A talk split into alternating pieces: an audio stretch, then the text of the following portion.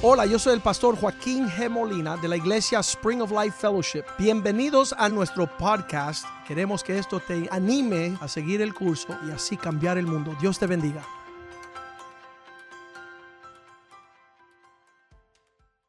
Pedimos, oh Dios, esta mañana que tú nos hable de tu palabra, que tu palabra sea lámpara a nuestros pies, que podamos acercarnos cada día a ti, que no sea religiosidad, que sea algo como consecuencia natural de hemos postrado delante de ti, Señor. No hemos, hemos visto cara a cara tu fidelidad. Hemos visto lo que has hecho en la cruz de Calvario entregando tu Hijo para que cualquiera que creyese en Él no muriera, sino tuviera vida eterna, Señor. Él ha venido a traer vida y vida en abundancia. En los propósitos de esta vida queremos ser campeones, no queremos faltar con ninguna área en nuestro corazón que no esté rendida a tus pies. Queremos conocer tu voluntad, queremos hacerla, queremos llenar la tierra de tu gloria, queremos, Señor, levantar la bandera del reino de luz, oh Dios. Ser miembros de la casa de Dios, de la familia de Dios. Hemos sido adoptados por tu Espíritu. Tú nos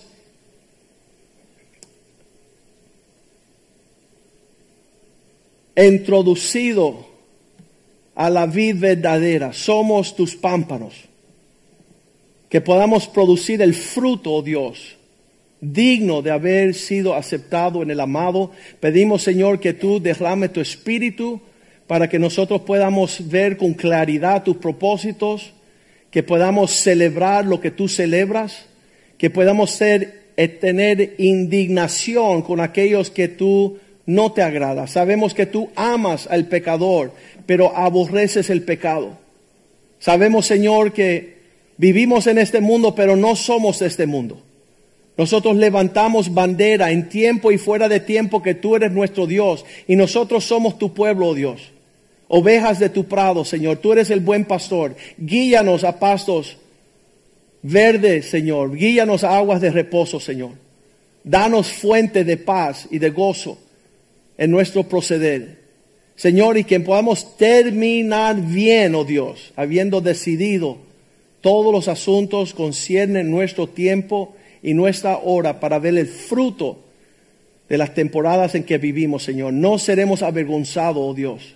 Tú enséñanos el camino y nosotros obedeceremos.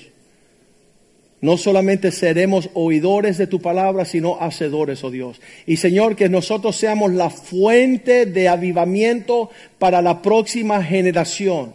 Que nuestro tiempo, nuestros talentos, nuestros recursos estén bien invertidos y sembrados en tu propósito.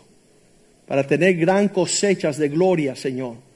Nosotros que estamos viviendo con lágrimas en nuestros ojos cada día, regresaremos con gran gozo, mostrando las gran cosas que Dios ha hecho en medio de nosotros. Glorifícate y usa esta palabra para llevarnos a esa realidad. Te lo pedimos en el nombre de Jesús. Amén, amén y amén.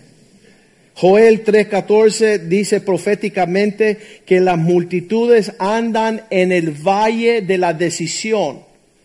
Y esto es una cuestión horrible. Yo, yo le estaba diciendo en las conferencias de los hombres que los hombres son tan indecisos que teniendo una esposa por 40 años, cuatro hijos y 14 nietos, todavía no han decidido que ese va a ser su esposa. Va corriendo el tiempo y la decisión es un corazón dividido. Y qué triste es un hombre indeciso un hombre de doble ánimo, un hombre que no es capaz de tomar una decisión y estar entre el valle de la decisión, donde, donde no tiene el galardón. Cuando mi hijo tenía 13 años, el mayor, eh, tuvimos un, un, un, gran enfrentamiento, una confrontación. Yo llego a la casa y lo veo él en el televisor poniendo un programa que tenía brujas y, brujos y, magia y artes tenebrosas y le digo, ¿qué hacen ustedes abriendo un, una película donde los demonios tienen el alcance de nuestra casa? Yo era jovencito. Ellos tenían 13 años, el mayor, uh, 12 y 11, y yo les enfrenté, les decía, yo, yo me he pasado desde antes que ustedes naciesen, como nosotros venimos del mundo y de la estupidez, de las tinieblas y todo lo torcido, yo he decidido que yo y ver, vamos a poner un panorama para disfrutar paz en nuestro hogar. No va a haber fantasma, no va a haber demonios, no va a haber brujas y hechizos. Nuestra casa es una casa donde le hemos cerrado las puertas a, a las tinieblas. No entran aquí, no tienen lugar en nuestra morada. Y cuando llego a la casa veo este jovencito que comienza a tener su independencia y él pone un programa que tiene toda esta índole. Y le dice, ¿sabes qué?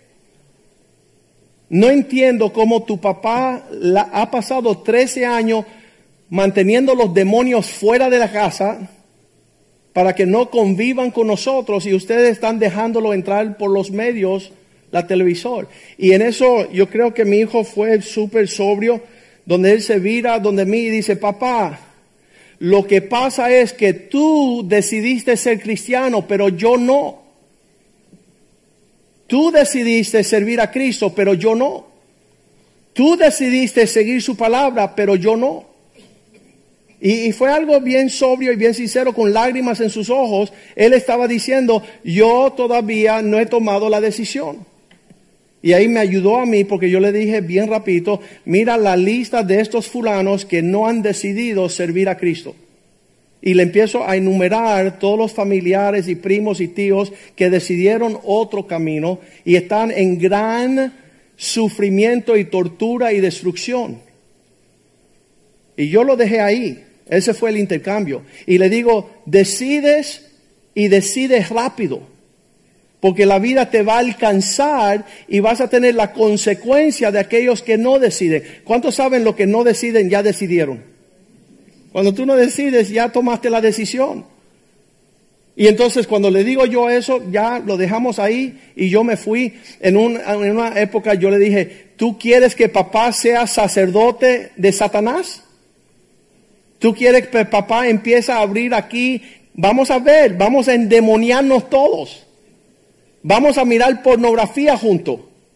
Vamos a permitir que venga toda la lujuria y la maldad de demonios. Vamos a ver películas endemoniadas. Quiero ver tu mamá endemoniado, tú endemoniado, yo endemoniado para ver qué va a ser el ambiente de nuestro hogar. Dice, no papá, no papá. No lo tomes así. Y entonces dejamos ese asunto ahí y yo creo que fue a unas semanas a él le dan una oportunidad de predicar y su primera predicación de Nicholas a una edad de 13, 14 años fue la decisión. Él tomó la decisión. Ahí a una semana.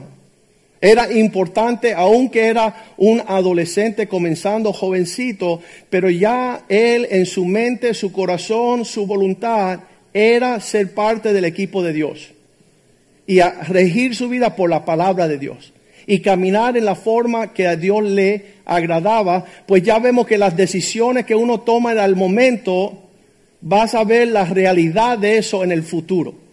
En otras palabras, tu futuro se convierte en las decisiones que tomaste en el pasado. Y uno siempre se hace la pregunta, ¿por qué terminé ahí? ¿Por qué terminó mi vida en estas condiciones? Y yo digo, por las decisiones que tomaste o no tomaste ayer. Quiere decir que las decisiones que estás postorgando no te están permitiendo ver una realidad el día de mañana alineado al propósito de Dios y urge no postorgar esta realidad. Ahí vemos en Joel que hay una multitud de multitudes en el valle de la decisión. Y el día del Señor está cerca, pero ellos siguen vagando en no sé si me voy a comprometer o no me voy a comprometer. Génesis 19, 26 están como la esposa de Lot. ¿Qué sucede con la esposa de Lot? Ella no se había comprometido a andar con su esposo. Ella todavía tenía sus pensamientos en otro lugar. Qué horrible, digan conmigo, horrible. La mujer que le dice al hombre la decisión que tiene que tomar. Se me, se me suena como Sara que le dice Abraham, acuéstate con la sierva para tener descendencia. dice, mi amor, ¿sabes qué? La hiciste. Esa fue la mejor idea que tú has tenido. Qué rápido fue obediente ese hombre, ¿verdad? Qué horrible. No solamente Adán y Eva en el huerto, ahora tenemos a Abraham y resultado de esa decisión, una nación que hasta el día de hoy es un impedimento con la descendencia de Abraham. Una decisión que se tomó siglos atrás hasta el día de hoy. No hay paz en Jerusalén por la falta de la decisión de un hombre. Significa que yo no quiero estar en un término donde, ay, tenía que haberlo hecho hace años. ¿Cuánto has escuchado esa, esa, oh, si hubiera tomado la decisión y vive en, en inglés se dice would have, could have, should have. Oh, si lo hubiera, ah, si hubiera tomado esa decisión, ahora sufro como sufre esta mujer, la esposa de Lot. Entonces la mujer de Lot miró atrás a espaldas de él y fue vuelta una estatua de sal, un juicio. Eh, caía azufre del cielo y ella por una indecisión de salir a tiempo se quedó y pereció. Dice Jesús, acuérdate de la esposa de Lot. En otras palabras, Señor, ayúdame caminar a tiempo con mis decisiones y no desviar en una duplicidad, en un, en un doble ánimo. Primera de Reyes 18, 21. Elías se acerca a este pueblo que está adorando a Baal y le dice estas palabras a todo Israel, ¿hasta cuándo? Eso, eso se postorga un, un tiempo cuando él dice, ¿hasta cuándo? ¿Va a pasar un mes? ¿Va a pasar un año? ¿Va a pasar diez años? ¿Qué, es lo que te detiene de tomar una decisión? Y ese, ese término de tiempo perturba. ¿Hasta cuándo vas a claudicar? Va a estar, no sé si me voy o si me quedo, de qué lado voy a participar. y estamos viviendo en los tiempos, yo literalmente en mi oficina tengo que decirle a, muchos de que entran ahí, mira, nosotros somos del equipo azul. Si tú no quieres ser parte del equipo azul, ponte el rojo y salpica. Sal de nuestros medios porque tu corazón duplícito está infectando a tu familia, a tus hijos y al resto de la congregación. Sí, yo me doy cuenta que yo predico y yo espero que todo el mundo que llega aquí se tire a los pies y diga, Cristo, vamos para adelante. No es así. Ellos llegan aquí y quieren dividir el corazón de ellos que está dividido para dividir mi corazón. Y entonces estamos en, en doble ánimo existencia. No se puede servir a dos dioses. Porque tarde o temprano va a llegar el, donde vas a aborrecer a uno. Y hemos visto muchos que han comenzado este camino que hoy por hoy no están alineados con el corazón de Dios. Pablo dice con gran tristeza, con lágrimas en mis hijos, les digo que se han convertido enemigos de la cruz de Cristo. Entonces toda esta cuestión está súper, tú sabes, y es triste porque tú te das cuenta, bye bye. Hasta luego, mi amigo. Hasta la vista. Yo he tenido que decirle a muchos pastores amigos míos, no podemos andar juntos. Nos veremos allá en 10 años para ver dónde terminan ustedes y dónde termino yo. Pero ha, ha habido que romper el lazo de comunión. En una, eh, Génesis 13, versículo 1, dice que Abraham llegó con Lot, mucho antes que la esposa de Lot, ya estaba la semilla del desvío, no en la esposa de Lot, que es la gloria de su persona. Lot escapó, pero aquí Abraham tiene que decirle, versículo 2, Abraham era riquísimo, díganme conmigo riquísimo, me encanta esa palabra. Una persona que se alinea con Dios y sigue el plan de Dios, prospera. Y el que no sigue a Dios, dice que aunque prospere temporalmente, será, irá a, a las aguas negras.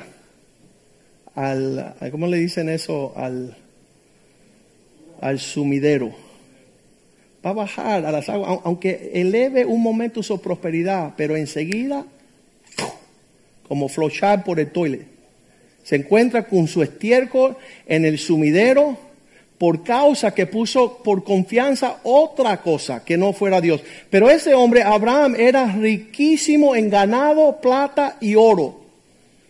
Señor, manda fuego. Purifícame, oh Dios, para que yo tenga la recompensa de aquellos como el padre Abraham que fue buscando la ciudad cuyo arquitecto es Dios y hacedor es Dios. Versículo 3, cuando había llegado a una gran prosperidad, volvió por sus jornadas desde Negev hacia Betel, hasta el lugar donde había estado antes su tienda, entre Betel y Ai, versículo 4 el lugar del altar que había hecho allí antes e invocó allí Abraham el nombre del Señor. Versículo 5. También Lot, dije conmigo que andaba con él, tenía el reflejo, la consecuencia de ovejas, de vacas, de tiendas, era próspero. En compañía de, de Abraham había prosperado también Lot. Versículo 6. Y la tierra no era suficiente para los habitantes juntos, pues sus posesiones eran muchos. Digan conmigo, eran muchos. No podían morar en un mismo lugar. Versículo 7. Y hubo contienda, ahí es el problema. Hay contienda con los que prosperan entre los pastores del ganado de Abraham y los pastores del ganado de Lot. Y el cananeo y el fereceo habitaban entonces en esa tierra. Versículo 8.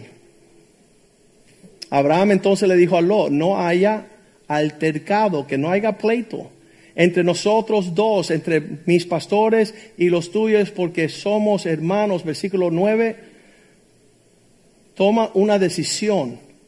¿No está toda la tierra delante de ti? yo te ruego que te apartes de mí. Si fueres a la mano izquierda, yo iré a la derecha, y si tú a la derecha, yo iré a la izquierda. ¿Qué sucede? Mira, las decisiones, le voy a decir algo, ¿por qué las personas no le gustan las decisiones? Porque sufren. Cuando uno toma decisión, hay una consecuencia de tu decisión. Pero si no tomas la decisión, hay una consecuencia de no haberla tomado. Y peor, que otra persona toma la decisión que te corresponde a ti. No, no nos vamos a pelear porque tenemos una sociedad aquí, estamos chéveres. No, porque estamos desviándonos del propósito. Hay pleito, hay contienda, ahí Dios no se mueve. Dios se mueve en acuerdo. Cuando las personas están en una unidad, donde no hay un acuerdo, dice, ¿caminarán dos juntos si no estarán de acuerdo? ¿Cuál es la respuesta? No, tú no puedes caminar con una persona que no está de acuerdo. Entonces, Dios le va a decir algo, en, nuestro matrimonio, comenzando bien temprano, a, los 12 meses de haber sido casado, de hecho, yo creo que Brandon debe de escuchar este consejo. Yo tomé la decisión, nunca tomar una decisión a la cual Iber no tenía el acuerdo. Si mi esposa no estaba de acuerdo, no iba yo a decirle, cállate, voy a hacerlo. ¿Sabe por qué? Porque mis oraciones serán impedidas. El acuerdo es cuando uno se pone de acuerdo con su esposa y si no hay un acuerdo, llamen un time out y, no tomen la decisión. Esperen al que el Señor le dé una alternativa para que estén de acuerdo. Ahí Abraham le tiene que decir a Lot, mira, vamos a tomar una decisión donde tú vas en rumbo de que tú quieras y te apartes de mí si tú fueras a la mano izquierda, yo voy a la derecha. Si tú vas a la derecha, yo iré a la izquierda. Versículo 10. Alzó sus ojos Lot a toda la tierra, la llanura de Jordán, y con toda ella era riego como el huerto de Jehová. Dice que lo que le parecía a él un paraíso era una destrucción, porque ahí habían reyes, habían guerras, habían altercados, habían robos, habían pozos de petróleo, todo lo feo, lo que él no conocía, porque él anduvo a la luz de su propia opinión. Él no le pidió al Señor dirección. Él dijo, yo quiero allá lo que yo veo. Y, y más engañoso que todas las cosas son los ojos tomando decisiones que Dios no desea. E, es, importante, lo tengo que encontrar aquí, que Dios dice que no caminemos en nuestra propia opinión. ¿Por qué? Porque no le fue otorgado al hombre caminar a la luz de sus propios ojos. Jeremías 10:23. Si esto no es nuestra realidad hoy día, vamos a cometer errores. ¿Por qué? Estás tomando decisión sin preguntarle a nadie. Eso es la expresión número uno de soberbio y de orgulloso. Conozco, dice Jeremías, oh Jehová, que el hombre no es señor de su camino, ni del hombre que camina es el ordenar sus pasos. No es voy a hacer esto, Dios acompáñame. Es Dios, ¿dónde quiere que tú vayas? Porque donde tú señalas el camino voy a ser bendecido. Eso es andar por fe y no por vista. Te, te lleva a humillación, a, a ser humilde. Que la forma de la expresión más humilde es preguntar el camino. Donde dice salir a las sendas antiguas y preguntar cuál es el camino de la paz. Pregunta. Porque el que no pregunta sufre las consecuencias del soberbio. Y yo he visto 25 años las personas que se acercan a decir, Señor, estoy indeciso, quiero, quiero el consejo. Dice que hay sabiduría en la muchedumbre del consejo. Significa, pregúntele a la persona que es parte de, todo lo que Dios está haciendo, porque en, ese, en, esa, en esa interacción e intercambio, cuando tú te humillas a pedir la dirección, aunque la persona que te esté, que tú le estés preguntando no tenga todo el vasto conocimiento, hay algo sobrenatural de parte de Dios de otorgarte bendición, aunque no, no tener conocimiento. Y lo he visto, tantas veces personas se acercan a los pastores y mira, tengo esta indecisión, ¿qué debemos hacer? Las personas que, que se acercan y, le dan ese intercambio, le dan una oportunidad a Dios, dice que empiezan a sobresalir más que los demás. Y vemos que las personas más dotadas de conocimiento son, son vasto en conocimiento. Yo lo haré eh, en mi propia opinión. Dice la Biblia que Dios no le puso eso al hombre, de ser el Señor de su camino. Pastor, yo he decidido, esto es lo que voy a hacer, porque mi corazón lo siente. Aquí, así. Tú no conoces mi corazón, pastor. Yo dije, sí, yo lo conozco porque ya la Biblia te desmasqueró. Jeremías 17, 9 Conozco tu corazón porque la Biblia me dice cuál es tu corazón, engañoso, más que todas las cosas, perverso. Ay, me ofende, pastor. No, no te ofende. La palabra de Dios saca el velo. Tu proceder es de mal olor en la presencia de Dios. No es de fragancia, no es de eh, olor grato. La forma que estás viviendo tu vida tendrá consecuencia porque no estás viviendo a la luz de la palabra. En otras palabras, las decisiones son claves para alcanzar todos los niveles de la prosperidad y el éxito del Señor. Y donde no hay consejo, dice la Biblia, el pueblo perece. Todas estas escrituras están ahí. Desde mi juventud, oh Dios, tú has sido mi guía. Tú me dijiste con quién no casarme. Tú me dijiste que honraba a mis padres en tomar decisiones. Aunque yo no conocía mucho, pero al honrar a mi papá, Dios prosperó mi camino. Porque todo te irá bien y vivirás largamente en la tierra cuando obedeces a tus padres, cuando le das peso a sus palabras. Entonces todo lo que la Biblia tiene para nosotros es una manera de alcanzar mayor provecho. Salmo 1.1. Bienaventurado el hombre que no anduvo en consejo de los impíos. ¿Cómo tú vas a permitir que un impío te aconseje? Cuando yo terminé mi carrera de abogado, todos los abogados corrieron y se buscaron unos buenos contadores, porque si eres abogado vas a ganar billetes de todos los colores. Y todo el mundo tenía un buen contador. Y el contador dice, Joaquín, haz esto y pone este programa y pone... Pasaron 15 años y no hice nada de lo que él me dijo. Porque él estaba pensando en temor, él estaba pensando como los impíos. La Biblia me manda no buscar el consejo de los que no temen a Dios. Y al final de ese tiempo, todo el mundo que él aconsejó se fue a quiebra. Y él lo estaban buscando para matarlo. Y él estaba escondiéndose suicida. Él recobró, él se alineó, él se puso de a cuentas, pasaron 10 años y me dice, Joaquín, tengo unas decisiones para ti. Le digo, ¿sabes qué? Han pasado 25 años, tú me has visto prosperar sin nunca tomar tu consejo, porque tengo el consejo de la palabra de Dios, cómo administrar mi dinero y estoy más próspero que tú. Tú debes escucharme a mí. Porque yo no puedo ir a un impío para que él decida la dirección de mi rumbo, porque dice la Biblia, bendiciones el varón que no anduvo en el consejo de personas malas, ni estuvo reunidos con pecadores, ni se sienta con escarnecedores. Si la Biblia te está diciendo no hagas algo y tú los haces, tú eres presa fácil al cazador. Más, versículo 2 dice, pero medita en la ley de Dios día y noche, es su deleite. Él está metiendo sus ojos, su corazón, sus sentidos en la palabra de Dios. Versículo 3, será como un árbol plantado junto a las corrientes de aguas, que da fruto a su tiempo, su hoja no cae. Todo lo que hace prosperará. En griego la palabra todo significa todo. ¿Viste qué profundo? Para los teólogos. Si yo me alineo con la forma que Dios quiere que viva, ¿sabes qué? No tengo millones en el banco, pero soy multimillonario.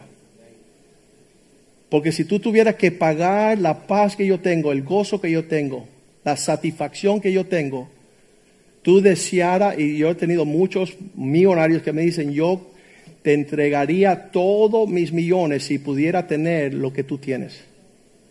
Paz en el hogar, matrimonio, disfrutando la bondad de Dios en una mujer virtuosa, en unos hijos obedientes, satisfecho en, en el progreso, sin lamentar, sin tal desesperado, sin tener falta de esperanza en esta época donde mis hijos están saliendo de nuestro hogar, la preocupación de los padres, ¿cómo le irá? ¿Sabes lo que digo yo? Le irá bien. ¿Por qué? Porque dice el, libro de Isaías, capítulo 1, dice, dile al justo, te irá bien. Y mis hijos hace mucho tiempo están preocupados y están diciendo, Señor, papá, ¿cómo tú sabes que me va a ir bien. Y yo le digo, aquí, versículo, estamos en el 1, tengo que encontrarlo.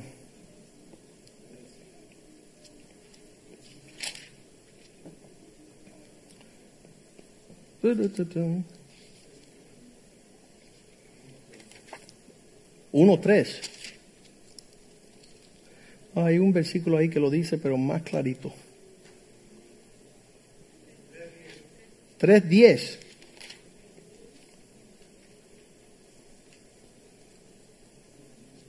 Así es. Versículo 10. Ah, capítulo 3, 10 de Isaías dice, decirle al justo que te irá bien, porque vas a comer el fruto de tus manos. Versículo 11 dice, pero hay del impío mal le irá. Y pastor, ¿y por qué tú me estás maldiciendo diciendo que me va a ir mal las cosas? ¿Sabes por qué? Porque te veo lo que estás haciendo contradice todo lo que la Biblia dice que tiene que hacer. Y yo no te puedo decir que te va a ir bien cuando veo que tú estás contradiciendo todo lo que la Biblia dice. Tu lámpara será apagada. No serás como el sol de la aurora que va en aumento. Entonces, bien importante tomar una decisión que concuerda con Dios ser tu creador. Muchas veces estamos adorando la creación, los dones, los talentos, las oportunidades y no el que dio estas cosas. Dios dice la palabra de Dios, Dios dice en Isaías 8:20, si ellos caminan según la ley y el testimonio de la palabra, le irá bien, pero si no dijeren conforme estas dos cosas es porque no le ha amanecido la luz. No se van a empatar con algo brillante. Yo, unas personas que están viviendo crisis y por todos lados que estamos viviendo hoy día, cada vez que predico las personas están heridas, están golpeadas y le digo, mira, no te pongas triste porque si estás mal como evidencia que no lo hiciste a la manera de Dios, hay esperanza que si lo hace a la manera de Dios vas a ver alegría, vas a ver un futuro brillante. Yo quiero verte en la expresión de éxito. Yo quiero ver que prospere todos tus caminos. Yo te puedo garantizar si a partir de hoy tú empiezas a tomar decisiones de acuerdo a la palabra de Dios, el consejo de los hombres de Dios, las mujeres de Dios, si tú te dejas señalar el camino, te va a ir súper bien. Si tú te permites guiar y aconsejar, entonces es importante nosotros no solamente alinearnos con adorar a Dios, que la palabra sea lámpara a nuestros pies, que tomemos decisiones en base de esa luz, de esa sabiduría, de ese entendimiento. La Biblia dice que eso traerá alegría a tu corazón. Que tú tomes una decisión hoy, dejar que el Espíritu de Dios te guíe. Tú dices, Espíritu Santo, tú que fuiste dado para convencerme de pecado, de justicia y de juzgar entre lo bueno y lo malo, quiero que me señales el camino. Quiero ser guiado por el gran consejero. Ayer estaba hablando con un joven de 13 años rebelde y le digo, ven acá, ¿cómo te gustaría que los Estados Unidos se corriera por los pensamientos y las decisiones de un adolescente, preadolescente, 13 años? Y dice, no pasó, sería un desastre. Entonces, ¿por qué tú estás guiando tu vida por lo que tú piensas?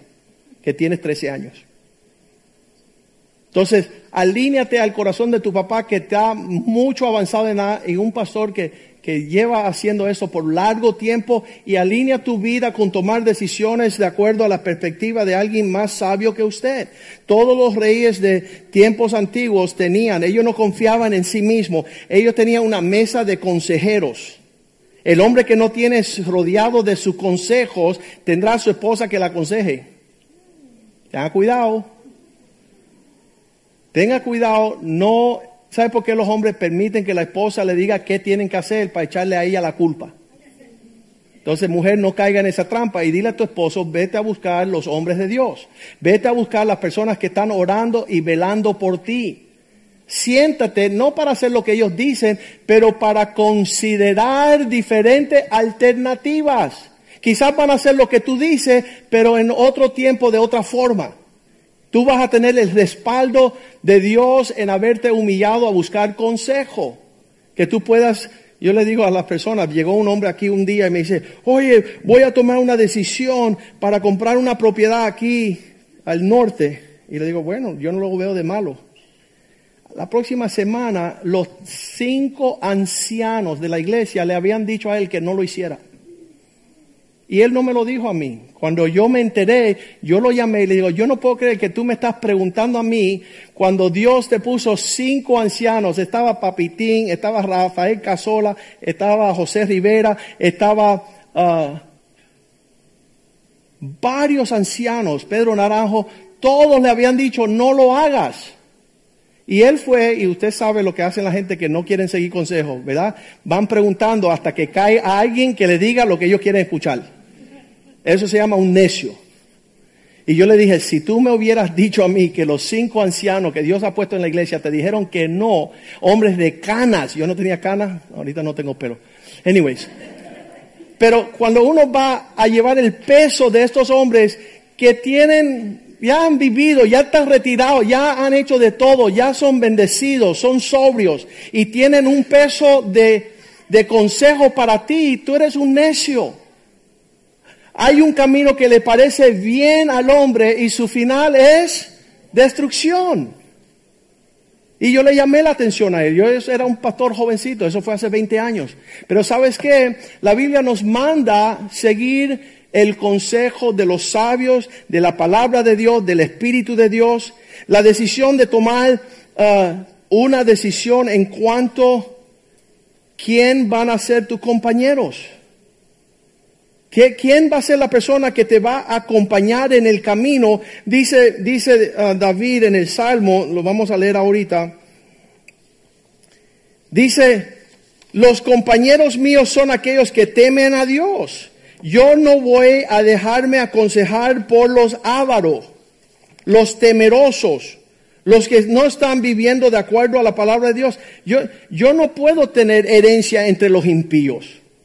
Cuando tú escuchas, oh, si no tomas esta medicina, te, se te pudre el riñón y el corazón y los pulmones dejan de respirar. Yo digo, ¿quiénes son esta gente que están maldiciéndome a mí cuando Dios dice que tengo larga vida?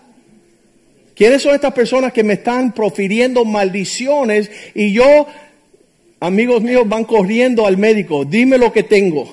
Y si tú vas a un médico para que te diga lo que tiene, te lo va a decir. Y quizás no sea la bendición de larga vida, de paz, de gozo, de rejuvenecer como el águila. A, la pobre Clarita la han matado diez veces ya. Médico, oye, tu corazón no está latiendo. ¿Y qué tú? Tú no fuiste que aprendiste, ni eso lleva una batería de, de Energizer Bunny.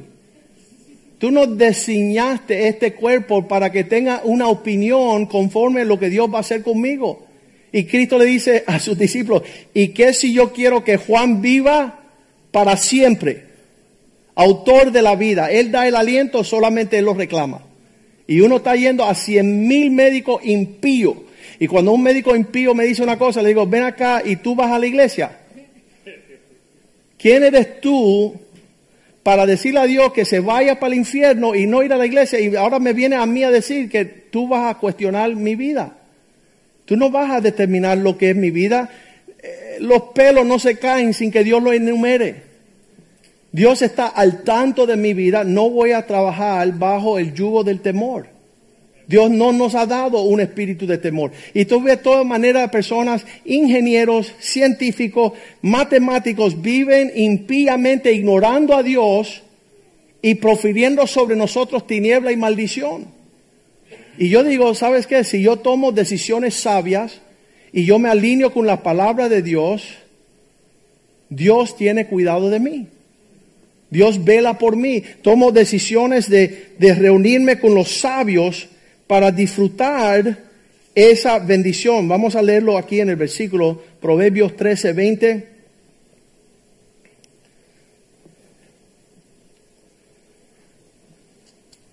El que anda con sabios va a incrementar su sabiduría. ¿Con quién? Le digo a los hombres siempre, dime tus cinco mejores amigos. Y obviamente los hombres no quieren admitir los necios con quien ellos andan y me dicen, yo ando solo. Y yo sé por qué tú andas solo, porque eres un prepotente. Dios te manda andar con los sabios. Y hay una comunión tan dulce en esa comunión de los sabios siendo hombre o mujer para uno poder recibir, más lo que se junta con los necios serán arruinados, irán a la quiebra, porque siempre están inventando. En todo caso, esta comunión entre aquellos que temen a Dios es un regalo para nosotros. Decir, Señor, quiero andar entre aquellos que guardan tu pacto, que, que honran la adoración. Vamos a leer este versículo aquí, Salmo 119, 63. Este es David que hablaba de esta forma, decía, el que es compañero, mis compañeros soy yo de todo lo que temen y guardan tus mandamientos. Eh, allí hay una convivencia especial cuando tú puedes tener comunión. Um, Es sobrio esta comunión. Te, lleva más allá de lo que tú puedas pensar o creer. Te, te da una dinámica de cómo, eh, estaba hablando con un señor ayer, le dice, tú no sabes lo que me pasó. Era el domingo por la noche. Estábamos al borde de acostarnos y mi esposa saca una cuenta del seguro de la casa y me dice, mi amor, ¿y qué vamos a hacer con eso? Y en esa hora del domingo por la noche, antes de comenzar la semana, él se vira a ella y dice, tú sabes por qué tú me sacas esta cuenta a esta hora. Porque tú después vas a ir a dormir y descansar y yo me desvelo toda la noche porque es responsabilidad mía tener. Y yo no puedo creer que tú me saques una cuenta esta. Y él empieza a tirar a su esposa, a despreciarla. Y le dije, Señor, ¿sabes qué? Él me está diciendo esta historia. Yo le digo, si tú lees el libro, que es un hombre, tú vas a aprender el viernes por la noche, decirle a tu esposa, ve esta cuenta, no te preocupes, yo la voy a pagar el lunes. Para que tu esposa no tenga que decirte el domingo, antes de acostarse, que tú eres un necio y tienes una responsabilidad a la cual ella se preocupa para que no te quiten la casa. Entonces el Señor dice, bueno, dame ese libro que tú tienes. Dame ese libro porque no puedo seguir tirándole tierra a mi pobre esposa que me está recordando que soy un necio. Porque si hacemos las cosas a la forma de Dios hay paz, hay gozo, hay prosperidad, hay bendición, hay admiración. Tu esposa va a decir, que macho vive conmigo, qué hombrazo, que esta noche lo voy a besar hasta que se duerma. ¿Viste la diferencia? Y no ella tiene que venir con la cuenta que tú has enterrado diez veces en todo el año para que no aparezca y ahí te apareció tu maldad. Para que no tenga ni un beso esa noche. Pero si vivimos conforme la sabiduría de Dios, va a haber un alcance mayor. Vas a disfrutar lo que Dios está haciendo. Dios va a poder bendecirte, prosperarte, darte paz en todas las áreas. Es importante reconocer la ayuda que tenemos de nuestra esposa, Eclesiastés 4:9, dos mejor que uno. Porque tienen mayor recompensa, versículo 10, tienen mayor recompensa por su trabajo, porque si uno está débil y cae, el otro lo levanta a su compañero pero hay de los que están solos, los que toman decisiones solos. Eh, tengan el respaldo. Yo, yo no estoy, yo, yo, yo, he dicho que los hombres que han perdido las fortunas más grandes de la tierra son aquellos que no escuchan a su esposa. Eso es verdad, porque llegaban a mi bufete y la esposa decía, no, no nos metamos en eso, no conviene. Y ellos decían, cállate, yo voy a hacer lo que... Y perdieron su fortuna. Así que yo creo en tomar decisiones, como yo dije con Ivette, tomamos decisiones juntas, tomamos decisiones pidiendo consejo, buscando sabiduría, orando, esperando a Dios, buscando los principios de la palabra de Dios. Y ahí es cuando uno disfruta, porque no, no hay que echarse las culpas el uno al otro, uno está viviendo conforme las normas bíblicas, por eso nosotros hemos de ser más bendecidos que los demás. Tenemos una adoración que agrada a Dios, tenemos la palabra de Dios que alumbra nuestros pasos nuestras pisadas, tenemos el Espíritu Santo que nos guía, tenemos la compañía del pueblo de Dios, es imprescindible la comunión entre los santos. Dice la Biblia, cuando hay comunión entre los santos, ahí Dios manda vida en abundancia. Hay abundancia de cosechas, hay abundancia de frutos, de paz, de gozo, pero hay de aquel que anda solo tenemos que saber que un matrimonio se puede decidir también. ¿Cuántos le dan gracias a Dios que yo me casé con Ivette? Porque hubiese cien mil brujas que me hubieran destruido. Una mujer temerosa de Dios. Yo le puse la decisión para casarme. Para mí fue, Señor, dame una mujer que te ame a ti más que lo que ella me ama a mí. Y eso se escoge. Y muchos hombres salen a buscar una, un problema y un problema con mucha amargura y con mucho resentimiento y con cosas torcidas, Eclesiastés 7:26 dice, más amargo que la muerte es equivocarte en donde te casaste. Más amargo que la muerte, terminar con una mujer, su corazón es un enredo, sus manos ligaduras, Si tú estás agradando a Dios en tus decisiones, jamás vas a enlazarte, vas a escapar de ella, mas el rebelde quedará preso, quedará, cautivo en una relación que Dios nunca quiso. Señor, esta mujer, ¿por qué me está haciendo tanto daño? Y Dios te dice, ¿y acaso yo no te dije que no entrara en yugo desigual? ¿Acaso yo te dije que aparte tu senda de la mujer que te quiere atrapar con su belleza externa? Sus palabras son lisonjas, son suaves como el aceite.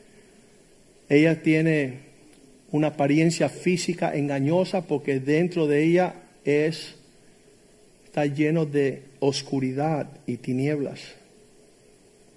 Entonces es bien importante una decisión con quién va a ser tu esposa, con quién va a ser tu la mamá de tus hijos, la que comparte contigo tus bienes y tu ministerio. Una decisión en cuanto a finanzas. Yo siempre digo, las finanzas es la medida del corazón del hombre. Y Dios dice que Él ama el dador alegre, la persona que deja aconsejarse por Dios en las decisiones que Él toma como familia, será un hombre de paz y de provisión en prosperidad.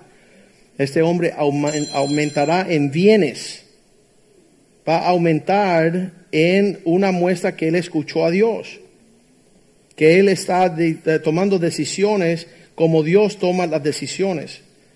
Yo un día le pregunté, no sé si usted le ha preguntado, le dije, Señor, soy un hombre próspero, soy un hombre de negocios, tengo mi firma de abogados, soy un hombre que tengo muchas relaciones buenas, ¿por qué tú no me has permitido ganar millones y tenerlos ahí en el banco descansando, cogiendo fresco, aire acondicionado?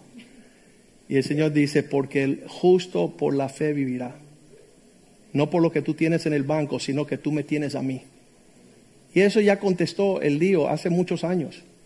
Dios no ha decidido que yo tenga una gran fortuna, aunque la persona piensa que yo soy, tengo 100 millones de dólares, pero ¿sabes qué? Tengo a Dios. Su valor sobrepasa largamente el oro y la plata. Y Él dice, yo quiero que tú confíes en mí en cada momento. Y le digo, yo duermo bien. No porque tengo dinero, pero porque tengo a Dios. Y busco agradarle a Él. Busco honrarle a Él. Busco ser una fuente de bendición y ser generoso en toda esta cuestión. Esa decisión me ha llevado a gran, gran abundancia en todos los aspectos. He podido disfrutar. Una carrera, le quiero dejar este versículo porque es importante. Dice que el que no trabaje, que vaya a la casa de la suegra a comer. No es así, no, esa es la versión cubana.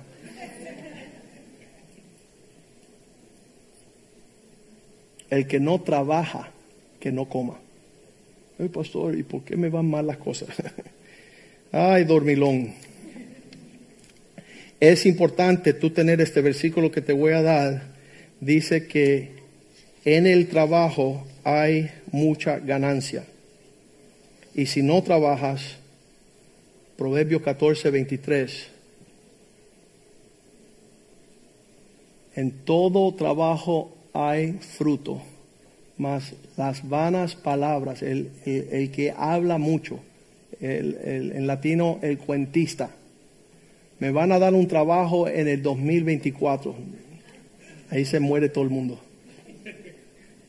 Voy a trabajar ahora cuando entra el invierno, que sale el verano, por allá por el otoño. Tú verás que el año que viene la voy a hacer bien. Que significa que no va un chícharo. Pídele, Señor, el poder servir y trabajar en algún oficio, porque esa es el, la senda de la prosperidad.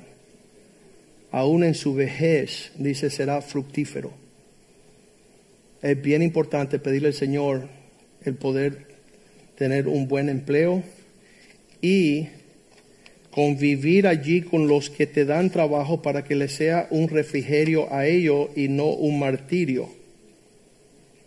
Que no se sientan golpeados cada vez que te ven llegar, sino ven que vas a ayudar. El poder tener una economía de mayordomía, dice Proverbios 3:9, si honramos a Dios con lo que está en nuestras manos, Dios aumentará nuestros bienes.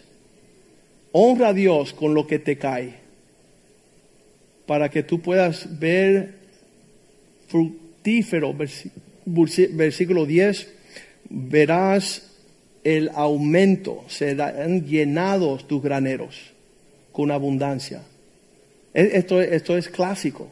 Lo he visto a lo largo de mi vida. Todos aquellos que honran a Dios con sus bienes, Dios llena sus graneros, no para que tengan, pero para que sigan siendo de bendición.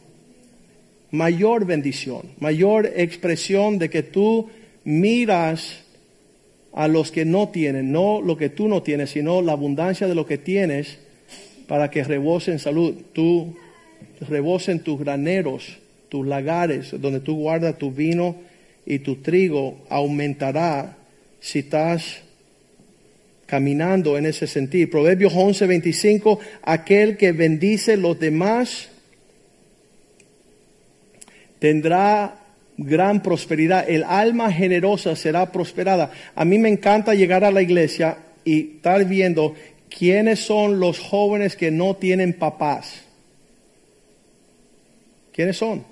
Están aquí en nuestro medio semana tras semana, vienen aquí, su papá ya murió, son jóvenes, no tienen casa, no tienen, no, no tienen todo lo que un joven con un papá tendría. Y lo estoy enfocando para llenar sus bolsillos de plata. Yo no llego a la iglesia a decir, voy a darle a Dios dos dólares en la ofrenda o voy a ver qué me toca a mí. Yo vengo con el propósito de que Dios me vea a mí llenarle los bolsillos a las viudas y los huérfanos, lo que tienen necesidad. Y pastor, ¿por qué tú no tienes, por qué tú no tienes falta de provisión? Porque lo que Dios me da, yo reparto. Yo, yo, me gusta ver la vida de no lo que me falta a mí, sino lo que puedo hacer yo para bendecir a otro. Especialmente en tiempos de necesidad. Eh, dicen que estamos en una recesión y que estamos entrando en una hambruna. Mas yo veo a José que fue administrador de las vacas flacas y de las gordas. Y nunca le faltó nada. ¿Por qué? Porque él tenía una actitud de dejarse ser utilizado por el Señor. Cuando ya todos seamos viejitos y todos estos jóvenes profesionales y prósperos hombres de negocio llenando mi bolsillo de dinero, te voy a mirar a ti y te voy a decir, sorry. Tú no viste más allá de tu propia pobreza teniendo provisión, pero la detuviste. Y el que saciare, él también será saciado. Señor, hazme una fuente generosa de provisión. Derek Prince dice que este seguro social, a mí no me toca seguro social porque te pasaste 50 años como hombre de negocio no dándole a nadie. Y entonces en tus días de escasez no hay cosecha porque no sembraste. Y es importante nosotros ser diferentes como pueblo. Ser generosos, ser Dios ama al dador alegre. Dios desea que tú seas un hombre bajo autoridad. Hay hombres que están veleteando como Satanás. ¿Usted sabe cómo dice Job que andaba Satanás? No rindiendo cuentas a nadie. Le dice Dios, ¿y de dónde viene? Y él dijo, de rodear la tierra haciendo lo que me da la gana. ¿Quiénes son los hijos del diablo? lo que no les rinden cuenta a nadie. Se vienen, se van, andan, Campeche, tan, tan tranquilos. Pero ¿sabes qué? Satanás lo hace también. No tiene capacidad de rendirle cuenta a nadie, anda ambulantemente en iniquidad, haciendo lo que le da la gana, cuando le da la gana, como le da la gana, las veces le da la gana con quien él desea hacer las cosas. Y no, no es así el siervo de Dios. El siervo de Dios bajo autoridad, rindiendo cuentas y pudiendo honrar los siervos de Dios. Súper importante, terminamos ya porque se nos larga el día. Y todo eso para vuestra prosperidad. Señor, quiero adorarte bien. Quiero que la palabra de Dios sea mi guía. Quiero que el Espíritu Santo sea mi compañero. Quiero estar en la sabiduría de trabajo, de honrar la compañía que guardo, las amistades, eh, el gran temor de uno que tiene hijos jóvenes. Yo, yo por mucho tiempo dije, dije, Señor, el día que falte yo, ¿dónde va a terminar mis hijos? ¿Quién va a aconsejarlos a ellos? ¿Quién va a señalarle el camino? ¿Quién va a develarle a ellos? Por eso rodearme con personas serias, personas sobrias, personas que temen a Dios, para que tanto José Palma como pastor, Kenny como pastor, todos los, hombres que han caminado a lo largo de 30 años juntos, el día que faltamos uno de nosotros, hay todo una gran cobertura de hombres temerosos de Dios que le pueden señalar el camino y pueden venir a buscar un buen consejo de acuerdo a la palabra de Dios.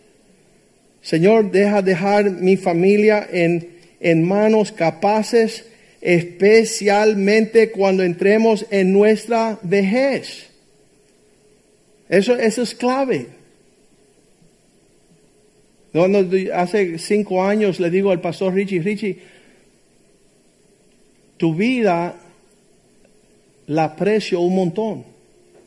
Estás entrando en tus años dorados donde vas a tener necesidad de un carro, de un médico, de, ir a hacer compras, de, de necesidades en tu vejez. Quiero ser de bendición para ti. No esté lejos. No es el plan de Dios estar solos. No te distancie. Ah, le puedo decir un montón de personas que viven toda su vida egoístamente para llegar a su vejez y no estar rodeado de nadie. Y la pregunta es esta, ¿con quién te preocupaste tú? ¿Dónde te acercaste tú para tener una convivencia y un intercambio? Dios lo ha suplido. Y no hacer eso, estar en un desierto, desolados, rodeados, y yo lo hemos visto aquí en los hospitales, los, los, hospitales de ancianos, donde un perfecto extraño te está bañando, te está alimentando, te está atendiendo, porque tú nunca te acercaste a convivir con el pueblo de Dios. Tú nunca participaste a ese nivel. Entonces hay mucho sufrimiento que ha de venir. Las decisiones que tomamos hoy va a determinar nuestro futuro mañana acabar con todas esas cosas que están impidiendo. Colosenses 3:5 dice, haced morir todo lo que está en la tierra concerniendo las impurezas, las pasiones desordenadas, el andar sin dar cuentas, el andar sin estar en comunión, no conviviendo en una familia, en un pueblo, avaro, idólatra, poniendo más importancia en otras prioridades, hacer morir esas cosas ya. No espere mañana, no espere en cinco años. Le doy gracias y gloria a Dios que hace cinco años, en lo que nosotros hablamos con el pastor Richie Angie, que ellos pudieron consultar con el pastor Rivera y Clara y decir, ven acá, este es un loco, este es hombre serio. Él es sobrio, él, él es real con lo que él está diciendo, la congregación está sobria. Y ellos pasaron dos años orando y sintieron paz decir, vamos a movernos, aunque tienen 70 años, 77 años, es entonces 73, vamos a acercarnos a perfeccionar más esta palabra de Dios al pueblo de Dios. ¿Para qué? Para vivir un sueño, un, un, nivel de paz que sobrepasa todo entendimiento. Lo otro es tener un buen psiquiatra y tomarte buenas pastillas. Vas a tener que sufrir lo que el mundo sufre por no haber vivido lo que Dios desea para nosotros. Vamos a ponernos de pie este día y decirle, Señor, quiero alinearme en todas estas decisiones, adorar a Dios bien, la palabra de Dios que sea la lámpara a mis pies, el Espíritu Santo que sea mi consejero perfecto, la comunión de los santos excelente, una esposa que yo escoja de acuerdo a tu palabra, tener mis finanzas en orden poder caminar en una forma que agrada a Dios en todos los asuntos que concierne mi vida en la tierra. Y entonces no llega a ser una caja de sorpresa. Oye, la vida es una cajita de sorpresa. No más bien lo que le dijo Moisés a Josué en capítulo 1, versículo 8, este libro que no se aparte, nunca se apartará de tu boca este libro de la ley, sino que de día y de noche vas a meditar en él para que guardas y hagas conforme todo lo que en él está escrito, porque entonces, ese, ese es el final, estoy disfrutando ahorita, nadie, cuando mi primer hijo se casó, esa silla en esa mesa que tuvo llena 26 años, de repente un día una mujer me quitó mi hijo. No, mentira. Um, yo decía, qué, horrible. ¿Por qué nadie me dijo eso? De, de, la tristeza que un padre sufre cuando ya un hijo no está en la mesa. Y ese vacío ahí era una tortura. Y ahora viene otra y ¡pum! otro. Eso se llama empty nesting, dicen los americanos. Se está vaciando el nido.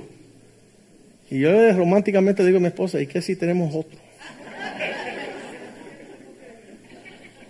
Y ella dice, ahí vienen los nietos, no te apures. Los nietos vienen. Pero todos estos procesos de la vida, Dios quiere que seamos exitosos. Dios quiere que nosotros hagamos bien. Y, y sabes, hay hombres que dicen, bueno Joaquín, es que tú empezaste de joven a hacerla bien, entonces tienes la recompensa de haberlo hecho como Dios manda.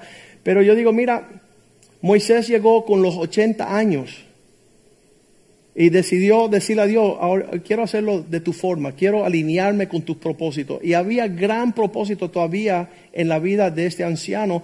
Yo puedo pensar que hay personas que me escuchan hoy que aún ha pasado el tiempo, pero todavía están tiempo a hacer una decisión importante y va a culminar el resultado de cómo ellos terminan su carrera en la fe habiendo tomado las decisiones sin el pesar de no lo, haberlo hecho. ¿Qué, qué, ¿Qué sería de mí si no me hubieras alcanzado? Y empezar a permitirme tomar decisiones porque la indecisión es mortal súper alarga. La persona dice, bueno, si no tengo que tomar la decisión, pues eh, escondo como la avestruz la cabeza debajo de la tierra para que el león no me coma. Y el león está diciendo, este tipo está raro, me lo va a comer de todas maneras. y él con su cabeza en el hoyo. Y decir, Señor, no, Josué, ayúdame con una canción ahí. Um, y Lili también puede venir. Decirle, Señor, que no prolongue más mi idiotez. Que, que, yo no sea sabio en mis propios ojos, que yo tome decisiones a tiempo, que yo pueda tomar la mejor parte de lo que corresponde en mi vida para no fallar. Quiero rodearme de hombres sabios, quiero tener la pasión de caminar donde tú, sabes que la fe, si tu corazón no se llena de fe, entonces se llena de temor. Y, este denuedo de poder decir, Señor, lo voy a hacer a tu manera, fue la forma que se paró Josué capítulo 24, versículo 15. Él veía todo el pueblo regado, regado, regado. Este, estaban todos involucrados en cien mil cosas. Y él dice, si los parece mal servir al Señor, ¿Cómo nos va a parecer mal alinearnos con Dios? Si esto le parece mal, escojan hoy quién van a servir. Si los dioses de que, quien sirvieron vuestros padres, vas a terminar como tus padres. Si los dioses de aquellos amorreos que habitan en una tierra, ¿cuál va a ser tu prioridad? ¿Cuál va a ser tu decisión? Yo y mi casa vamos a servir al Señor. Y ellos de alguna forma dijeron, sí, nosotros también, pero ellos, Josué sabía que ellos estaban diciendo, vamos a servir a Dios y todos nuestros ídolos. Y él dijo, no, no hagan eso porque Dios es un Dios celoso. No lo añade como parte del repertorio tuyo de dar tu tiempo y tu talento, tus recursos, sino humíllate bajo la poderosa mano de Dios. Hazlo ya para que tú veas cómo Dios va a renumerar tus esfuerzos Cantemos una canción al Señor alineemos nuestras decisiones saturadas de la unción del Espíritu de Dios, la luz de la palabra de Dios, el respaldo del consejo de los sabios, de los siervos de Dios, para que podamos tener la recompensa y la cosecha de decisiones bien tomadas. Y yo puedo decir ahorita, estoy disfrutando que en épocas anteriores, cuando vinieron los millonarios y dijeron, Joaquín, queremos dar. Ah", Y yo dije, no, ¿sabes que Dios va a respaldar la obra. No va a ser vuestra fuerza. No voy a confiar en manos de hombres. Quiero que sea Dios el que levante y prospere mi andar. Pero es- esas son claves, son, son encrucijadas de la vida donde es eminente tomar decisiones porque la consecuencia la vamos a ver pronto, pronto, mañana.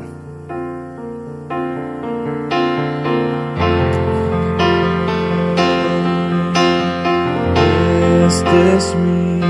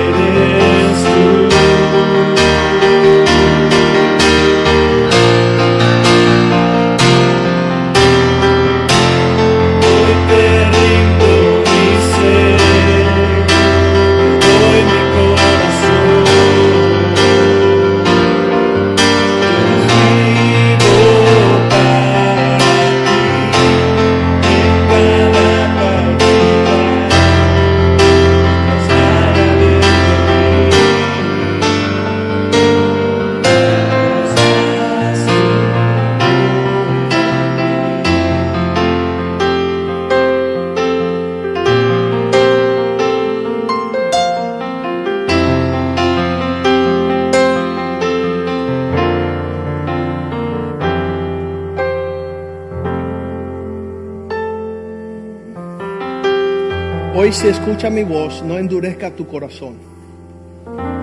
Le dijo el pueblo de Israel, entra a tomar la tierra. Y ellos cogieron miedo y rehusaron. Ellos decidieron no porque hay gran gigantes, tenemos miedo, vamos a perecer. Dice la Biblia que ellos no entraron por la dureza de su corazón. Señor, haz mi corazón tierno que tú puedas guiarlo como las aguas en base de tus propósitos. No quiero detener que mi vida, mi familia vea tu gloria. Que yo tome las decisiones necesarias, las decisiones que no vamos a tomar, tomar también realizan un futuro que vas a ver también. Vas a poder ver el fruto de tu propia sabiduría, tu propio entendimiento y no nos gusta en inglés la traducción I told you so. Te lo dije. Eso no, no suena bien. Te lo dije, te lo dije. Um, vamos a pedirle al Señor la ternura de ser sensible a su espíritu.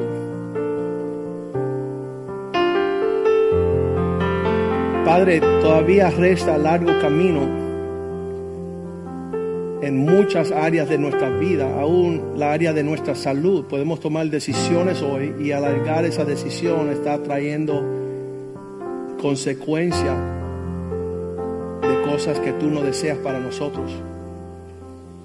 Así que permítenos tomar decisiones y no ser hombres de doble ánimo, hoy sí, mañana no, pasado quizás.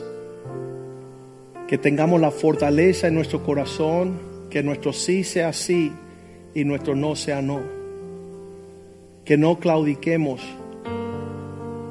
en tomar decisiones clave a tiempo para ver lo que tienes para nosotros. Que, que el temor no nos lleve a hacer alianza con los hombres.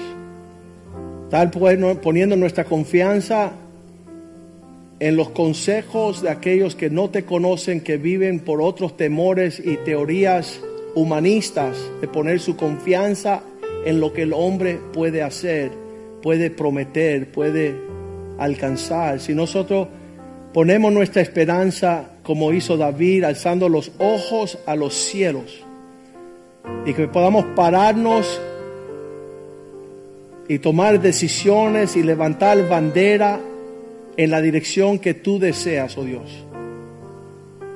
Que nuestros matrimonios comiencen a andar en unidad de espíritu. Que las esposas pueden tener un refrigerio en un hombre que ha decidido, como hizo Josué, yo y mi casa vamos a honrar al Dios del cielo. Esto es lo que ha dicho Dios. Los hijos dicen una cosa, los primos otra, los suegros otra, pero ¿qué dice Dios? Señor, que yo pueda pararme, ir en pos de lo supremo, tomando decisiones de acuerdo a lo que tú señalas. Cuando vemos los enemigos y las preocupaciones, queremos aliarnos con cosas que no te agradan a ti, Señor. Que no hagamos yugo desigual, oh Dios. Que podamos esperar en ti. Que nuestra confianza viene de aquel que hizo los cielos y la tierra, oh Dios. Pedimos, Señor, en cada decisión que tomamos diariamente, la hagamos en un entendimiento que te pertenecemos a ti, oh Dios. ¿Qué es lo que tú deseas? ¿Qué es lo que tú señalas? ¿Cuáles son los tiempos tuyos? ¿Cuál es tu hora? ¿Cuál es la forma, oh Dios? ¿Cuál es el diseño? ¿Cuál es el, la estrategia, oh Dios? Abre nuestros ojos a todas estas cosas para poder vernos sabios entre los habitantes de la tierra. Bienaventurado aquel cuyo Dios es el Señor. Dirígenos, oh Dios, la luz de nuestro entendimiento, tu luz alumbre, oh Dios. Nos dé entendimiento para poder descifrar aquellos misterios. Las cosas ocultas te pertenecen a ti, las cosas que tú revela a nosotros y a nuestros hijos. Nuestros hijos van a ver la forma que nosotros decidimos y van a seguir el Dios de sus padres. Van a seguir nuestras huellas. Van a poder vivir fácil en seguir nuestro ejemplo, imitar nuestra conducta. Quita todas tinieblas, quita toda incertidumbre, quita toda confusión, todo caos, toda soberbia, toda rebeldía, oh Dios, toda desconfianza, que podamos confiar en ti, oh Dios. No seremos avergonzados, nosotros ni nuestros hijos, oh Dios. Pedimos tu bendición esta semana, las decisiones que estamos por tomar, que tú nos señales el camino, Señor, y aún en haber tomado decisiones equivocadas, nos arrepentimos, oh Dios. Nos humillamos, no seguimos, no escuchamos, no vimos, oh Dios. Perdónanos también, lávanos con la sangre de Cristo, permítanos rectificar, oh Dios. Estamos dispuestos de aprender. Queremos alinearnos con los cielos. Que se haga tu voluntad aquí en la tierra como se hace en los cielos, oh Dios. Que todo el mundo está alineado a darte a ti el trono, Señor. Tuyo es el imperio, tuya es la gloria, tuya es la honra, tuyo es el poder para siempre, oh Dios. Úsanos en nuestro término aquí en la tierra, Señor, como tú deseas. Queremos ser instrumentos en tus manos, vasos de misericordia. Que tú te glorifiques, oh Dios. Dale sabiduría a las esposas, oh Dios. Poder, igual que hizo la esposa de Pilato, Señor. Traer luz a una decisión. Traer paz, traer un consejo de parte de Dios. Poder señalar el camino, Señor. Quita todo lo que vaya a estorbar, Señor. Que tú seas veraz en nuestras vidas, oh Dios. Que tú te glorifique en esta forma. Te lo pedimos en el nombre de Jesús. Y todo el pueblo dice amén, amén y amén. Salúdense a unos a otros en el amor del Señor.